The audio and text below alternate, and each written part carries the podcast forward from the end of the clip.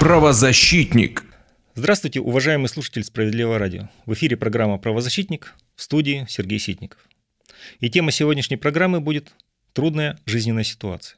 Что это за ситуация? Как из нее выбраться? И на какую помощь может рассчитывать человек, попавший в эту ситуацию? Вот об этом давайте и поговорим. И, конечно же, для начала давайте поймем, что такое трудная жизненная ситуация.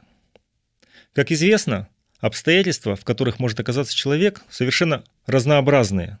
Но иногда эти обстоятельства складываются таким образом, что человек самостоятельно преодолеть последствия этих обстоятельств не может. Ему нужна посторонняя помощь. Вот это и называется трудная жизненная ситуация. Обстоятельства, которые приводят к трудной жизненной ситуации, совершенно разнообразны.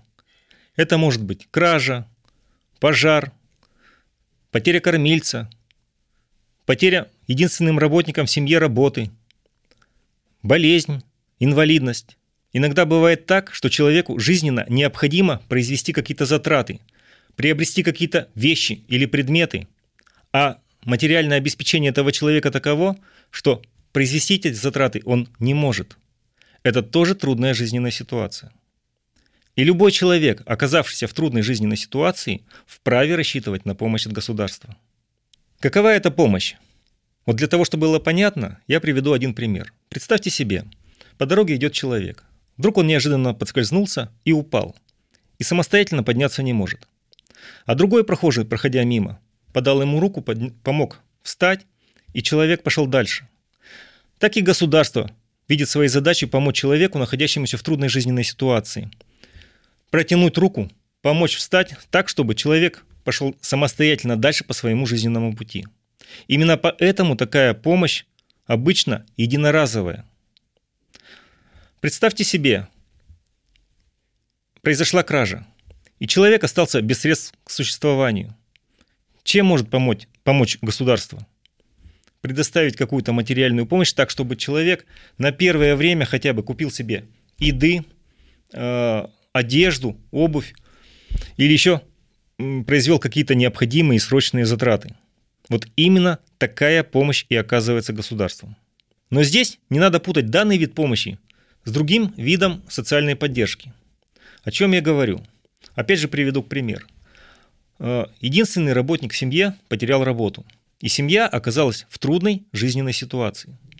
Так вот, помощь государства человеку, оказавшемуся в трудной жизненной ситуации, никак не связана с пособием по безработице. То есть гражданин может получить и один вид помощи, и второй вид помощи одновременно. Какие бывают виды помощи и каков размер этой помощи? Давайте об этом мы поговорим после того, как посмотрим сюжет. Наталья Попова из Томска оказалась в сложной жизненной ситуации. Женщина одна воспитывает двух детей. Ее зарплаты учителя и пенсии по потере кормильца катастрофически не хватает на жизнь. Более 20 тысяч рублей ежемесячно уходило на погашение ипотеки. Дело дошло до того, что не хватило денег на одежду и обувь для детей-школьников. Не зная, откуда ей еще ждать помощи, женщина пришла в Центр защиты прав граждан. Наши специалисты успокоили ее для граждан попавших в сложную жизненную ситуацию, в каждом регионе действуют различные меры поддержки. Так с человеком могут заключить социальный контракт, либо выдать ему материальную помощь, как в денежном, так и в натуральном виде. Юристы написали обращение начальнику департамента соцзащиты населения Томской области. Чиновники учли тяжелое положение семьи и Центр социальной поддержки населения выплатил ей единовременную материальную помощь в максимальном размере – 42 тысячи рублей рублей. Теперь женщина сможет купить детям необходимые вещи и подготовить их к новому учебному году. Прекрасная работа сотрудников нашего Томского центра защиты прав граждан. И как мы видим, основной вид помощи государства человеку, находящемуся в трудной жизненной ситуации, это денежная выплата. Здесь я хочу отметить, что в каждом регионе размер выплат, он свой. Региональные власти э, обычно устанавливают свой размер выплат. И обычно этот размер соответствует величине прожиточного минимума. Но вот в некоторых регионах, вот э, Томск – это как раз тот пример. Как, э, размер этих выплат, он может быть выше прожиточного минимума. И в Томске максимальный размер выплат составляет трехкратный размер прожиточного минимума. И герой нашего сюжета получила именно эту сумму. Но опять же, денежная э, помощь может быть связана не только с прожиточным минимумом, а мерилом может выступать затраты, которые человек должен будет понести, находясь в трудной жизненной ситуации.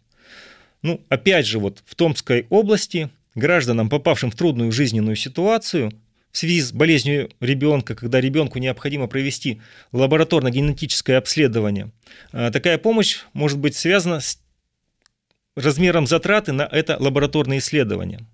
Ну, конечно, есть ограничения, не более 50 тысяч рублей. Но хочу обратить внимание, что э, размер помощи, он связан с теми обстоятельствами, в которыми попал человек. В качестве примера можно также привести Москву. Вот представьте себе, одиноко проживающий пенсионер. И случилось так, что у него сгорел, сломался холодильник так, что он не подлежит восстановлению. А человек, материальное обеспечение таково его, что он не может самостоятельно приобрести этот предмет длительного пользования. Ну, как вы понимаете, без холодильника жить достаточно тяжело. Это тоже трудная жизненная ситуация. И в этом случае государство также может прийти на помощь человеку. Вот в Москве э, такой пенсионер Э, может воспользоваться э, социальным сертификатом для приобретения холодильника. Размер денег на этом сертификате будет 19 тысяч рублей. Если мы говорим не о холодильнике, а о, например, стиральной машине, то размер сертификата будет 18 тысяч рублей. А если мы говорим о пылесосе или о микроволновой печи, то такой размер будет 4 тысячи рублей. Еще раз повторю, размер помощи зависит от тех обстоятельств, в которых человек попал. Но помощь от государства может быть не только в денежном виде, но и в натуральном виде. Когда человеку выделяют топливо, например, 2-3 кубометра дров, продукты питания в виде продуктового набора, одежду какую-то, обувь, медикаменты, ну и так далее, и так далее. Например, в Саратове вот место приобретения товаров длительного пользования нуждающиеся граждане могут воспользоваться бесплатным прокатом этих предметов или мебели. Следующий вид помощи, на который могут рассчитывать граждане, попавшие в трудную жизненную ситуацию, это заключение социального контракта. Смысл социального контракта в том, что государство не просто предоставляет какую-то помощь человеку, но и ждет от него исполнения каких-то встречных обязательств. О чем речь?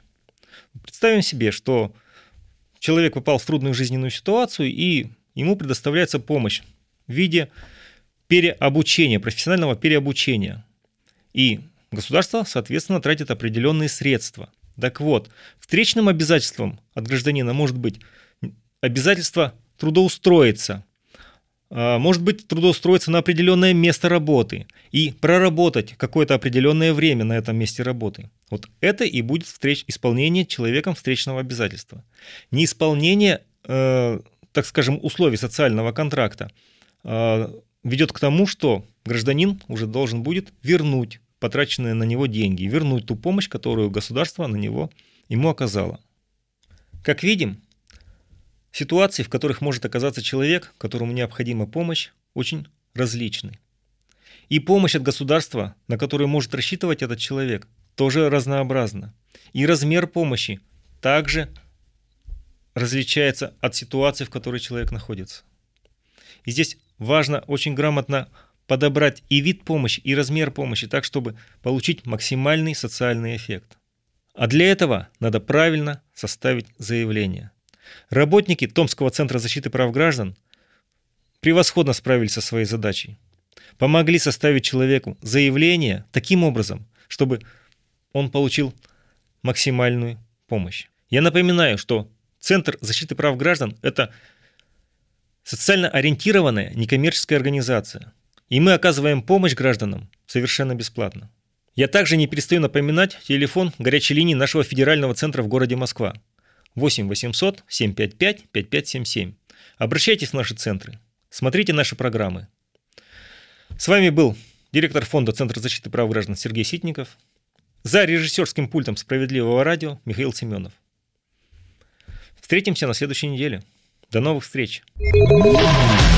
Правозащитник.